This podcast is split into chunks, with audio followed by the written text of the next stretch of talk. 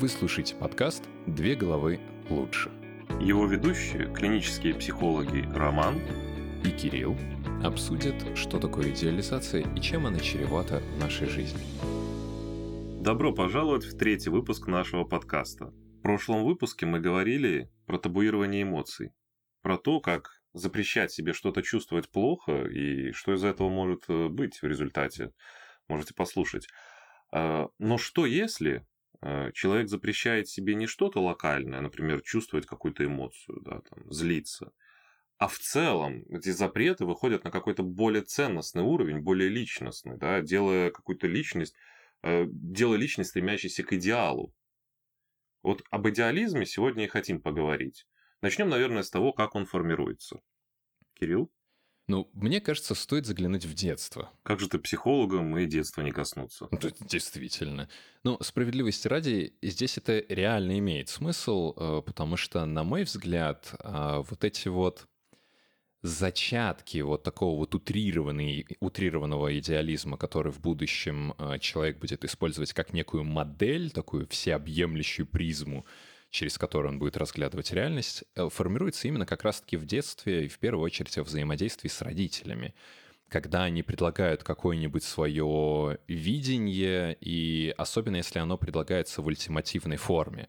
То есть ребенку обрисовывают, что вот так делать надо, делать надо только так, и никак иначе делать не стоит. Вот, мне кажется, это было бы первостепенной причиной. И сразу можно взять основные корни этого идеализма, да, откуда он вообще прорастает. То есть вот эти вот ультиматумы, да, там религия, например.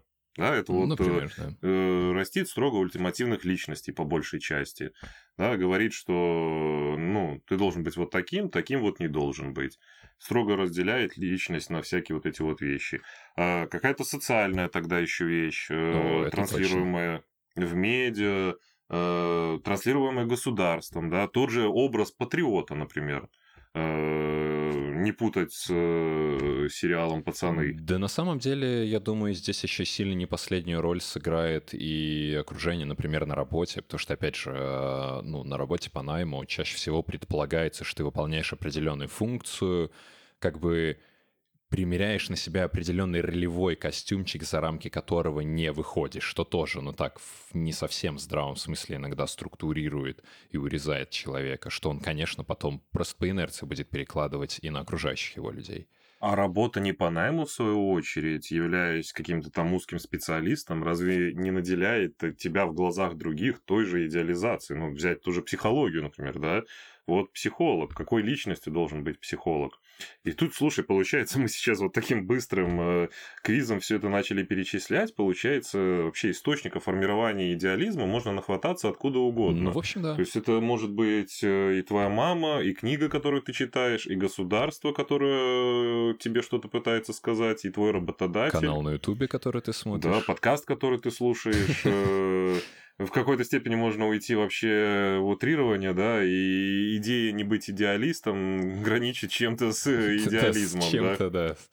Вот, ну, э, то есть э, нужно отметить какие-то, наверное, основные паттерны тогда скорее, да, то есть перечислять э, все получается не работает. Mm-hmm. И основной паттерн, я думаю, здесь состоит в том, что есть какой-то э, как, какая-то выгода, которую ты можешь почувствовать за тем, чтобы быть идеалистом, да. Mm-hmm. Например, ну вот самый простой, э, самое простое, что можно привести, э, если я буду хорошим, mm-hmm. да, э, и буду во всем хорошим, ну, в плане добрым, то, несмотря там на какие-то мои минусы, мне может э, за это что-то от людей прилететь, да, то есть в хороших же ну, любят. хотя бы мне многое будет прощаться. Да, например, прощаться или что-то могут мне дать даже за это, потому что я хороший.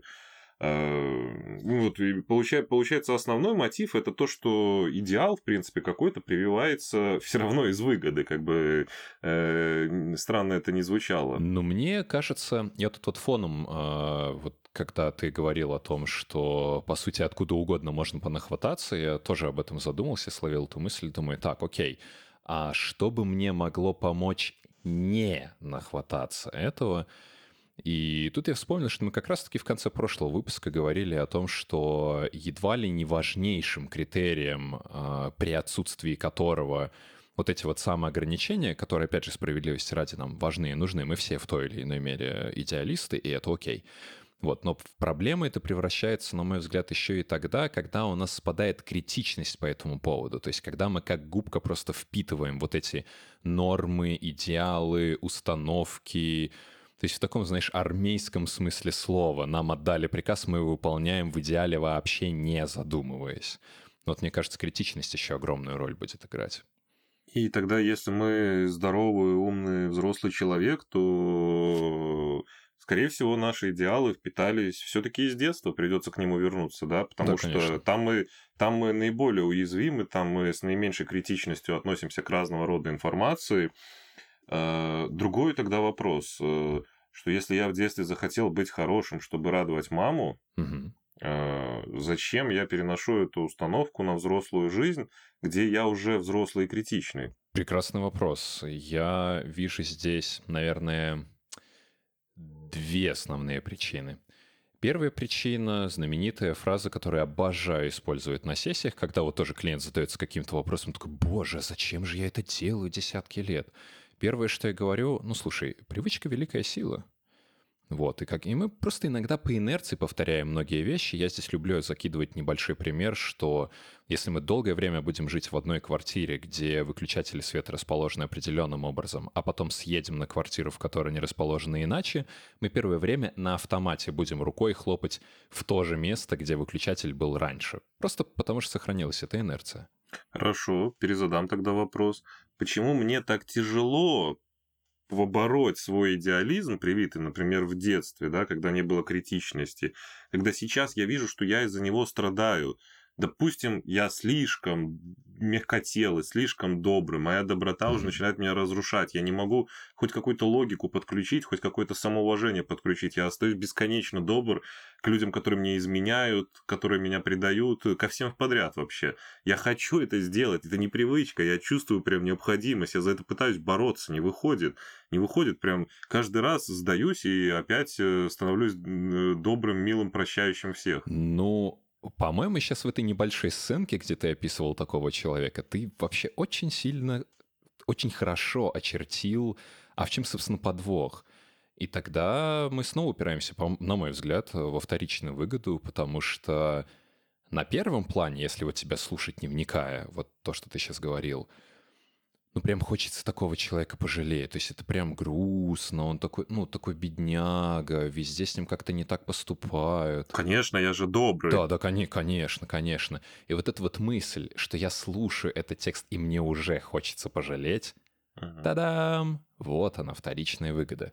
Таким образом, выставляя себя, например, жертвой, причем я могу делать это совершенно неосознанно, это не обязательно какой-то мой безумный хитрый план, но выставляя подобным образом себя в ситуации, я уже преподношу из серии типа, ну, ребята, а что с меня взять, как бы, а вот что я могу предложить? И отсюда я получаю два очевидных профита. Ну, во-первых, я рискую попасть на человека, который реально захочет меня пожалеть уже на уровне действий, как-то за меня решить мои проблемы.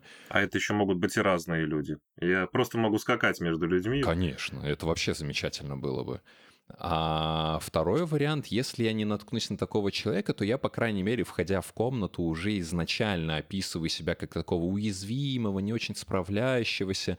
Ну, какие тогда ко мне могут быть требования? Ну, зачем от меня что-то ждать? Угу. И, ну, получается, вот если, если так смотреть, то основных два критерия, почему мы остаемся идеалистами в любой идеологии, да, угу. даже если нам это мешать начинает и видим в этом серьезную проблему, то это либо такая привычка, промывка, как угодно это можно назвать, угу. какая-то вот неосознанная, э, неосознанно вложенная в нас информация, которая действует до сих пор, да. и мы ее не видим, или мы это уже видим, что это нам мешает сознательно или нет, но не хотим это останавливать, потому что все это поведение на самом деле приносит нам вот те самые плюсы, которые нам нужны. Я бы тогда э, перешел, э, вот э, а, продолжая вот эту тему и как-то ее подзакрывая с формированием этого идеализма, да, угу. Тут так получается, что вот если так вот вообще размышлять под, конеч, под конечный наш вывод, а может быть тогда ребенок даже в, какой-то, в каком-то смысле может сопротивляться и там нравоучению матери, нравоучению религии всему остальному, да, если в него не заложена вот эта вот а, потребность, которая на самом деле возможно, родителями и всеми остальными начинает поощряться, и таким образом они добиваются своего. То есть вот я, например, да, хочу, чтобы меня жалели. И тут мама такая, опа, будем тебя жалеть, но если ты будешь добрым, и все остальные тоже тебя будут жалеть, если ты будешь добрым. Mm-hmm. И скорее э, идеализм формируется на основе того, что у меня изначально вот есть какая-то потребность в чем-то там тактильная, эмоциональная, там, Например, э, да. еще какая-нибудь, да, более-менее простая. Вот как ты привел в том случае, типа, посмотрите на меня, я вот такой, то есть внимание, например, да, да? И уже это потом переносится в какую-то идеалистическую форму, да, чтобы, ну, там, какую-то идею большой жизни создать, да, подпитывается там, то есть мама сказала, дальше я иду книги похожие читаю, там, сериалы такие смотрю, выбираю новости, каналы, те же на YouTube подкасты, то есть я сам, может быть, от этой потребности и формирую вот эту вещь, да, то есть это такой, знаешь, вот усложненный способ но люди так постоянно делают усложненный способ а, закрыть свою потребность, грубо говоря, да? Да, то есть это и как один из вариантов, когда я либо не осознаю свою потребность, либо осознаю, но не вижу направления к ней. То есть мне кажется, что я не могу закрыть ее напрямую то, в принципе, да, то, что ты говоришь, звучит вполне логично, где я могу обнаружить такой как бы опосредованный способ закрыть эту потребность, где я создам себе определенную модель поведения, ну или не создам, а как-то модернизирую какие-то модели, которые у меня остались с детства. Я единственное, с чем, наверное, в некоторой степени не соглашусь, это с тем, что, ну, мне как-то читается из, твоих форм... из твоей формулировки, что в этом есть некоторая тотальность, что, ну, то есть, если ребенок не может сопротивляться, или если родитель недостаточно осознанно не воспитывает в ребенке вот это вот покорство, то тогда, ну, все, то есть, без вариантов у нас будут какие-то такие проблемы с идеализмом, и с этим я как раз согласен. Но мне видится, что вот этой вот идеализации каких-то утрированных формулировок избежать-то вообще невозможно. То есть что-то, пусть это даже будет за, за все хорошее против всего плохого. Это же тоже одна из таких идеализированных штук. Вот, и я бы все еще здесь упирал бы в идею с критичностью, что если человек достаточно критичен и, как следствие, достаточно осознан, то он сам сможет в будущем модернизировать эти э, идеальные установки и не утрировать их. А я бы критичности, наверное, бы, ну, это как часть, наверное, критичности, ну, просто разделил бы эти две вещи, да, добавил бы еще и ситуативность. Угу. Наверное, даже в чем-то какие-то вот э, как ты правильно сказал, вот эти вот э, идеализмы это просто часть нас, какие-то вот там э, излишне лаконичные фразы или излишне простые мысли в голове, да? Я бы даже сказал бы не, не, не простые, а умышленно упрощенные. Вот, да, они, они же, в принципе, иногда хорошо работают, действительно, да? Иногда, иногда где-то я просто хочу действительно быть добрым, Конечно. потому что иду, а там котик Э, и у меня э, эмпатия, я вот беру котика домой. Но ситуативно, вот если бы я умел это применять, да, если бы вот через эту критичность, которую ты бы сказал, я бы обладал вот этой ситуативностью, когда я хочу это применять, когда mm-hmm. я не хочу это применять, когда мне это мешает, когда мне это не мешает, научился бы это как бы отделять и просто вот использовал это как грани своей какой-то личности и поведения, тогда, думаю, бы с этим не было проблем. Но мы сегодня вот как раз-таки это и не рассматриваем. Мы рассматриваем людей, которые э, строго всегда одинаковы в своем да. поведении, и отказаться от этого это значит предать себя, родину, мать и всех вообще, кого ты любишь и знаешь. Мне кажется, что человек, который слушал нас на протяжении всего этого времени и смог обнаружить у себя, ну, если не все какие-то описанные нами черты, то, по крайней мере, основные из них, а, проговаривает у себя сейчас в голове примерно ту же фразу, которую мы с тобой часто слышим от клиентов. Ту же реакцию выдает и звучит на следующим образом. Блин, ну да, я, конечно, мозгом-то это все понимаю, но вот сделать с этим что-то у меня не получается. И вот эта вот фраза, мне кажется, очень примечательной, потому что она подчеркивает еще одну проблему, которую идеализм обязательно приведет. Это расщепление. Это вот то, вокруг чего мы с тобой, мне кажется, крутились достаточно долго в прошлой части подкаста, когда говорили о том, что человек как будто бы перестает интуитивно понимать и правильно интерпретировать свои потребности, и тогда обнаруживает всякие такие странные способы, когда он примеряет на себя определенную такую негибкую роль и, исходя из нее, начинает вести себя определенным образом, чтобы эти самые потребности закрыть.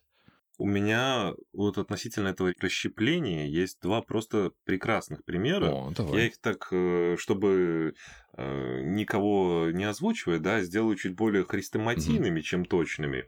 И вот они ровно в двух направлениях, мне кажется, показывают основы, почему люди расщепляют э, свою личность, да, отделяют вот это свое проблемное поведение и продолжают по нему идти, даже понимая, что с ним что-то не так.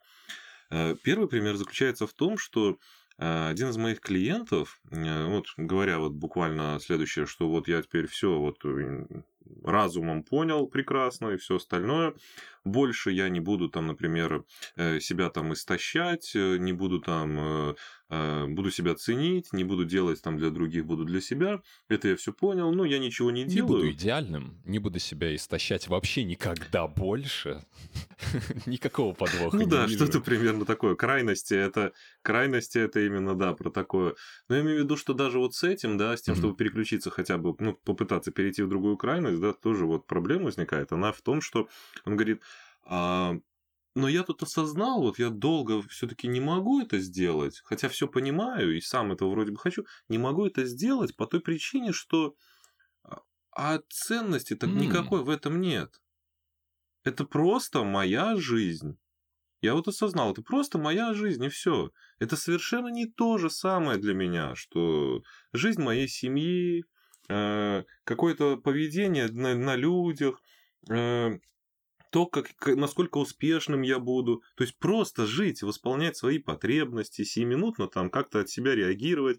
Так, э, ну, да не представляет это какой-то большого смысла у меня. О, окей, то есть это... Правильно ли я понимаю, что это история про то, что он понимает, в чем проблема, он может сам сформулировать, в чем, как это мешает, насколько это мешает. Ну, смог со временем. Ну да, да. В принципе, улавливает, что с этим можно было бы попробовать сделать, но в конечном итоге оказывается не готов, потому что не понимает, по сути, зачем. Ну, он пытается, пытается, да, такой вроде я все, я обычно, я такой рациональный человек, вроде когда я что-то делаю, когда я что-то понимаю, что имеет смысл, я это делаю, когда нет, то нет. А теперь вот вроде понимаю, что это имеет смысл, но не делаю. Э, Я долго про это думал, там пытался и понял, в этом нет смысла для меня. Да, это рационально, хорошо и прочее, и все это сулит только мне лишь одному какую-то вот мою личную выгоду, мое какое-то личное наслаждение. Мне только станет от этого лучше, да? А, ну вот, Так. миру от этого, например, да, с которым я взаимодействую, э, ну, он начнет на меня как-то по-другому, может быть, смотреть, потеряется вот это вот шарм доб- доброты вот этой, да, и прочие, прочие вещи. А я только и хочу этого. Я, я- мне, мне не хочется для себя ничего делать. Мне это не интересно, это скучно как-то. Я о своих потребностях потом позабочусь. М, слушай, это очень интересный поворот на самом деле, потому что если э, рассматривать этот пример вот так вот изолированно, вне контекста взаимоотношений с другими людьми, то вообще-то первое, что мне хочется здесь сказать, ну и респект, молодец, типа хорошо, что ты это понял, осознал, что там к чему, откуда бы это проистекает, и если в конечном итоге ты приходишь э, к выводу о том, что хочешь продолжать, невзирая на потенциальные проблемы, ну это же как раз история про осознанность, я бы не был бы здесь против. Но, но, Да, но, но, но.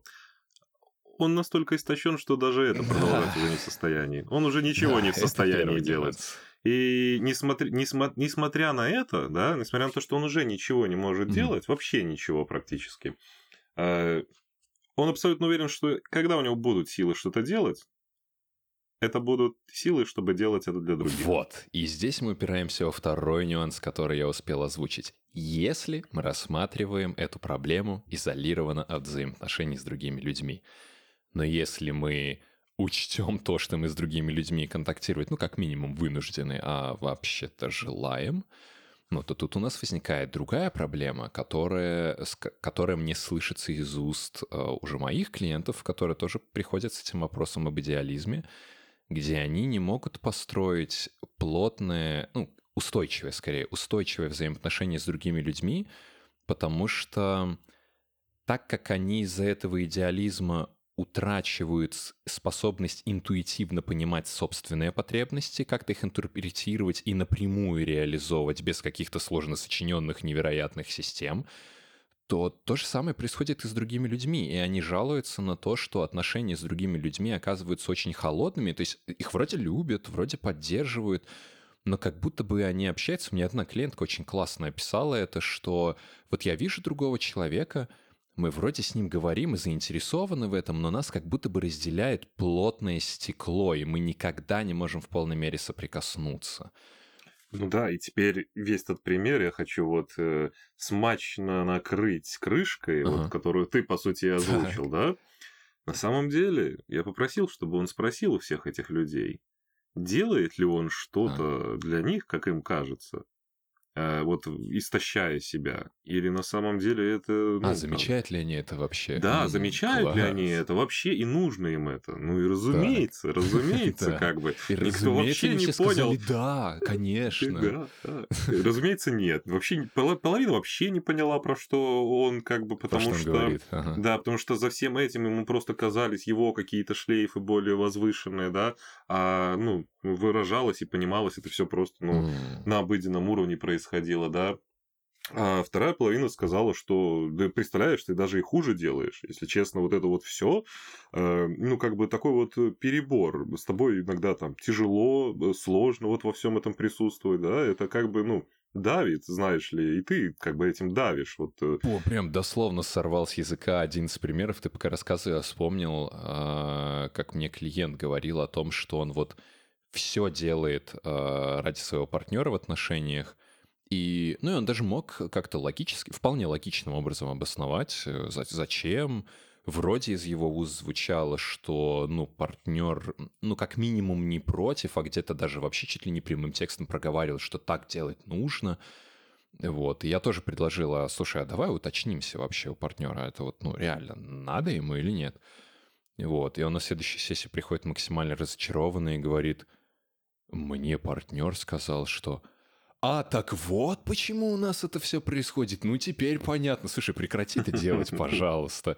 Он говорит, и, и я просто, я не то чтобы разбитый, он вот в таком сметенном состоянии пришел, когда он говорит, что с одной стороны я чувствую облегчение, что вроде как мне не нужно это делать больше. Я же трачу на это много сил, теперь я смогу здесь сэкономить. Но с другой стороны, говорит, я чувствую такое опустошение, что типа это я что, зря старался? То есть можно было просто напрямую как бы прийти договориться? Вот это опустошение, чувство пустоты, да, вот это вот финал этого примера, то есть э, вот mm-hmm. этот вот червь, который идеализма, который пронизал mm-hmm. вот этот вот хрестоматийный пример, да, он э, в чем же, по сути, состоит? В том, что человек, э, несмотря на все, думал, что делать что-то не для себя, да, и для своей идеала, идеи, это гораздо более важная цель, и обесценивал под этим да, себя.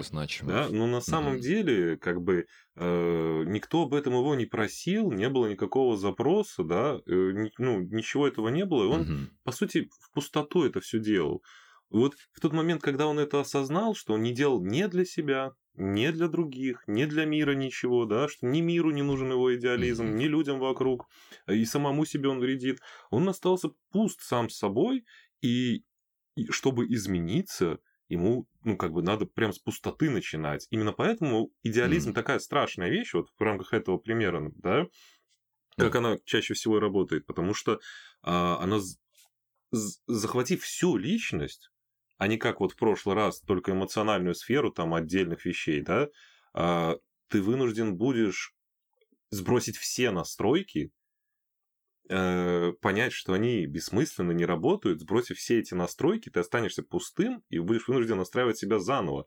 Это что-то уже граничащее с какой-то смертью, одиночеством и чем-то таким подсознательным, что воспринимается как какой-то самый лютый ужас для любого живого организма. Сбросить себя, перезапустить и все вот такое. Да, безусловно. И тут, мне кажется, мы подошли к еще одной очень важной грани э, идеализма. Ну, скорее, чем чреват этот идеализм – это то, что вот мы когда раскручиваем с клиентами, когда закидываем идею о том, что, ребят, ну, вообще, по большому счету, мы не очень-то умеем и не очень-то даже собираемся учиться заботиться друг о друге. В смысле, мы, любой отдельно взятый человек, про любых отдельно взятых людей И тогда в конечном итоге, когда мы взаимодействуем друг с другом, это в той или иной мере все равно бартер. То есть мы с этого что-то получаем. Даже пожарник, который спасает ребенка из пожара, он, конечно, красавчик, но вместе с тем он получает, ну, например, например, адреналиновую вспышку, ну и лютый заряд энергии, все. То есть он как бы победил смерть, например. Вот, ну, то есть и его, его подарок э, в этой ситуации, его приобретение, это то, что типа я победил смерть, класс. Вот, то есть здесь тоже есть какая-то вторичная выгода. И это я все к тому, что в конечном итоге я пытаюсь подвести человека к идее, чтобы вот он, опять же, не, сошел случайно с ума от того, что это что, мне сейчас в пустоту надо откатиться. Я говорю, нет, подожди, мы же говорим о том, что этот идеализм является следствием того, что ты утратил э, способность напрямую контактировать со своими потребностями. Тогда давай исходить из того, что в конечном итоге все вот эти сложно сочиненные схемы, где я миру там отдаю себя или другим людям, это на самом деле зачем-то нужно тебе. И как раз вот этот вот момент пустоты, я его чуть менее страшным словом называю, момент тишины, да, говорю, этот Моментом мом... ты его называешь, да, не полным Да, сбросом. это, во-первых, я, я называю момент, да. Я скорее про то, как люди это чувствуют, да. Да, есть... Э, я, я предлагаю это воспринимать как некий момент тишины, э, в котором вот в этой абсолютной тишине можно услышать далекий-далекий-далекий голос истинных вот таких вот, ну, голых, пока ничем не обремененных потребностей. И вот в этот момент человек может Опять же, начать заново звучит страшновато, поэтому я здесь предлагаю слово. Это тот момент, когда человек может переиграть то, что он делал до этого, и уже напрямую научиться закрывать потребности, напрямую тем самым сообщать об этих потребностях людям и упростить свою жизнь. И здесь же очерчиваю, что будет, если нет. Вот это мой любимый вопрос, который я всегда задаю и клиентам, и предлагаем об этом подумать. Вот а что, если нет? И здесь получается забавный парадокс, который парадоксом-то является только на первый взгляд. То есть весь этот идеализм, например, идея о том, что там «я должен быть хорошим», нужен для того, чтобы все меня принимали и любили, приводит он через какое-то время к тому, что я упираюсь в вот это вот стекло, когда у меня не получается уже соприкоснуться в полной мере с человеком, и я как будто бы перестаю понимать людей, и мои отношения становятся ну, такими холодными, неглубокими, не очень интересными. И это постепенно, шаг за шагом, приводит меня к одиночеству, которое я вроде как все это время пытаюсь избежать. И мы переходим к моему второму примеру. Вы же не забыли, что у меня их было два? Да, да, их было а, два. Второй пример, он вот Христоматин, опять же, и должен был касаться второго направления. Как ни странно, есть э, очень распространенный идеализм, который мы редко замечаем. Да? Mm-hmm. Он состоит в том, чтобы соответствовать всему, что происходит, как, как якобы ты думаешь, оно происходит. Постараюсь объяснить. Да, а, давай, пока на, работе, на работе надо себя вести вот так. А, ага. А, вот это делать не нужно. Вот это нужно делать. То есть такой социальный идеализм. Mm. И вот он распространен больше всех. Тот вот пример с, с клиентом, да, он такой более вычурный. И бывает, но не так часто. А вот социальный идеализм, идеализирование себя как человека, который никому не мешает, и ему никто не мешает, потому что он все делает правильно, так же, как и все. Mm. Это вот самая распространенная вещь. Вот Безусловно. один из моих клиентов а, вот тоже делал это для того, чтобы не остаться одному. А, да, мол, там, я хочу, а, я хочу семью, я хочу там работу, вот так же вот надо делать, вот семью же вот таким вот способом заводят, да, да? А, в такое-то время, в таком-то вот возрасте, вот так вот надо поступать со своим партнером, вот такими вот вещами нужно как бы заниматься на работе, если хочешь быть хорошим работником. И каждый раз, когда эта схема ломалась, ему так тяжело было из разряда, что это, меня уволили? Конечно же, меня уволили, потому что я ужасный человек. Я такой, да нет, послушайте, oh, wow. у вас отвратительная компания, там начальник вас, там, я не знаю, гнобил просто, да, э, он вообще какой-то хаотичный, непонятный. Да нет, это все не важно. Будьте хорошим специалистом. Mm. Правильно бы я себя видел, вел там на работе. Все бы было у меня замечательно. Вот мне там 50 лет, например, я один. Ну почему я один? Ну это же очевидно. Ну, конечно, понятное дело. Потому что я не соответствую там телом, я не соответствую mm. умом, я весь такой вообще не идеальный и все остальное. Я вот открываю Инстаграм, вы вообще видели, какие там люди? Вы видели, кто там на фотографиях? Вы видели, какие люди там видео записывают, что они говорят? Я совершенно не такой. Я от всего этого вот э, далеко в худшую сторону отличаюсь. Я не могу этому соответствовать, и поэтому у меня не может быть ничего. То же самое он говорил при любой проблеме, возникающей в жизни, всем людям, кто был с ним. И как ты правильно сказал, да. стремясь избежать этого одиночества, стремясь сделать все максимально вот это вот правильно, чтобы его там вот не бросили, не кинули, чтобы никак его не наказала ни система, ни люди, он в конечном итоге, ну, грубо или надоел, или э, испортил все. Ну, в общем, остался один, э, mm-hmm. без работы и с кучей каких-то вот депрессивных проблем. И когда ему об этом всем сообщаешь, Разумеется, первая его реакция это не то, что надо позволить себе делать что-то там неправильное и отличающееся.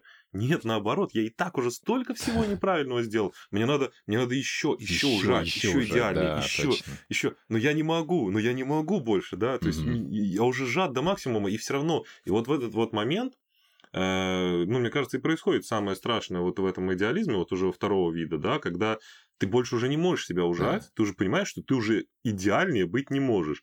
Но из-за самого идеализма все случилось плохо. И ты такой, блин, ты смотришь какой-нибудь телевизор, передачу, э, интернет, смотришь, вот там человек, у него там куча денег и прочее, ты такой, успеш, успешный да, успех. они идеальнее, они просто по факту идеальнее, угу. они могут быть идеальнее, чем я, а я не могу быть идеальным. Я старался быть идеальным, но даже идеальным угу. быть не смог.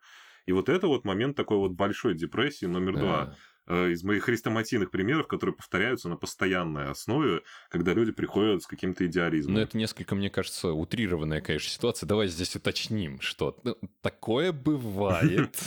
Это правда стрёмно, но мы умышленно как бы приукрашиваем э, примеры, которые приводим. Ну, я скорее затронул все фронты, да, но я бы не сказал, что не пришел ко мне ни разу человек, у которого бы и с семьей, и с работой были, э, в один момент серьезные проблемы как раз-таки из-за этих вещей, да, и, ну, и, и как будто не было бы человека при этом очень восприимчивого, который бы там чуть ли с собой что-то делать не хотел. То есть это довольно частая практика, да, если кто-то воспринимает это э, более легко или у него это разбито на разные этапы mm-hmm. в жизни, да, то э, сути не имеет. Я просто перечислил, по сути, все эти этапы через ну, Кстати, запятую. смотри, мне здесь хочется срезюмировать немного по обоим этим примерам. Кажется, можно попытаться выделить конкретные критерии, э, которые в той или иной степени выпадают в этих наших с тобой примерах, э, и которые в конечном итоге э, являются, ну, вот кирпичиком, который приведут человека, ну, либо к неврозу, либо вообще где вот к депрессии с этим лютым переживанием одиночества.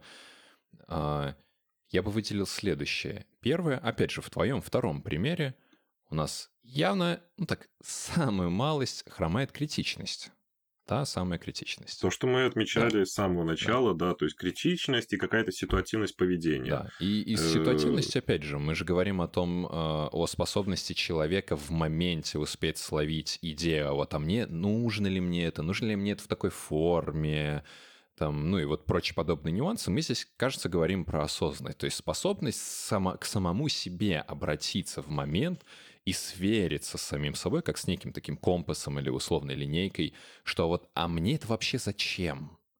Вот, вот этот момент тоже часто выпадает, потому что, опять же, мне кажется, большая проблема идеализма, которая вытекает из критичности, что вот эти вот идеи, которые нам вдалбливаются, они нам вдавли... вдалбливаются, это мое любимое слово, кажется, они нам вдалбливаются безусловными.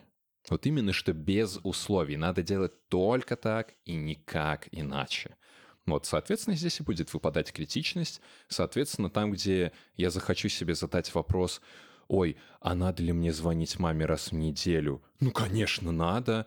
А вопроса, хочу ли я, уже рискует просто не возникнуть. Тогда выпадает и вот эта осознанность. А, и третий, мне кажется, наиважнейший, а, ну, не, не наиважнейший из этих трех, но один из таких ключевых, это критерий того, что нам вообще-то, получается, постоянно нужно сверяться с людьми, то есть с ними постоянно нужно контактировать и уточнять, ну, то есть какое-то такое собирать своего рода э, отзывы, что ли, определенный фидбэк, потому что, мне кажется, твой второй пример очень классно подсвечивает то, почему человек в конечном итоге оказывается одинок, потому что он настолько старается себя изолировать и ограничить, настолько в конечном итоге все это сводится к избеганию проблем, ну, а так как он всю свою жизнь видит через призму проблемы, то тогда он избегает всю жизнь. Ну и, соответственно, людей. Они же тоже являются как бы частью жизни. Вот. И тогда, получается, в случае, если все эти три критерия налажены должным образом, ну, такого вот утрированного идеализма, ну, во всяком случае, мне кажется, получится не уйти в невроз. Что думаешь? Да, дорогие слушатели, старайтесь почаще общаться с людьми, ну, с разными чистить людьми. зубы. Да, да, чистить зубы и любить маму. Хороших снов. Нет, э, старайтесь э, почаще общаться с людьми, с новыми людьми, чтобы получать какую-то обратную связь. Да, пытайтесь относиться к информации, которую ваш мозг продуцирует э, под влиянием чего-либо критично, да, и самое главное, не только критично, но и осознанно относительно того, э, нужна ли вам эта информация, нужны ли вам эти проживания, и вот как-то связывает информацию с тобой. Если, в принципе, будете стараться эти три вещи делать, то да, проблем, которые мы описывали и в этом, и в прошлом выпуске, можно постараться избежать. Вот ты хорошо здесь под конец уточнил про то, что ну, критичность — это не в смысле отторгать все, что вам предлагают. То есть критичность — это не из серии типа «фу, что это за чушь», а... Не токсичность. Не, не токсичность, точно, а именно критичность. Это вот как раз э, то, про что я говорил чуть раньше, и Рома только что проговорил еще раз. Уметь задавать себе вопрос, а мне это вообще нужно?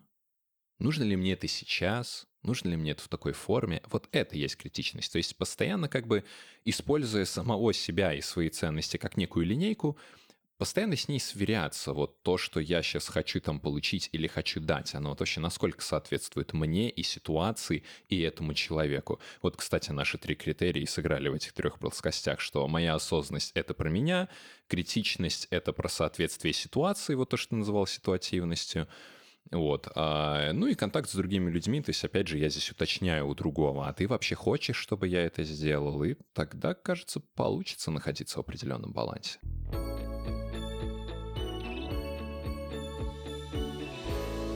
На мой взгляд, у нас получилось собрать мозаику, так сказать, и вроде как раскрыты и вопросы того, что вообще себя представляет идеализм.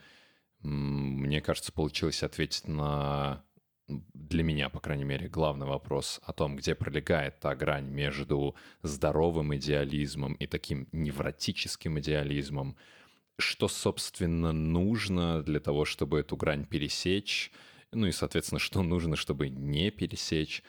То есть тема вроде как раскрыта полностью. Что скажешь? Тема определенно раскрыта, но то, что мы на этом остановимся, точно нет, потому что через все эти три подкаста мне кажется, тонкой ниточкой идет одна тема, которой мы постоянно касаемся, когда говорим о причинах, почему возникает то или иное поведение, о том, что мотивирует человека к тому, чтобы принимать неправильные решения для самого себя и прочее. И это тема страха одиночества. Мне кажется, безусловно, стоит коснуться в следующем выпуске, потому что ну, на ней жизнилось чуть ли не 30-40% каждого выпуска. Но я имею в виду, она была финальной точкой. И поэтому в следующий раз обязательно поговорим про одиночество э, и то, как мы вот от него бежим. То есть у нас в следующий раз, получается, темой будет разговор о Таносе наших мстителей, большом секретном злодее, который все это время как бы был в тени. А, вот, был на фоне, да. И да. вот мы наконец-то выведем его полнове... как полновесного игрока. Да, звучит интересно. С вами был подкаст «Две головы лучше». Вы можете подписаться на нас в Телеграм, ВКонтакте и на Ютубе. Ну а пока, пока. До встречи.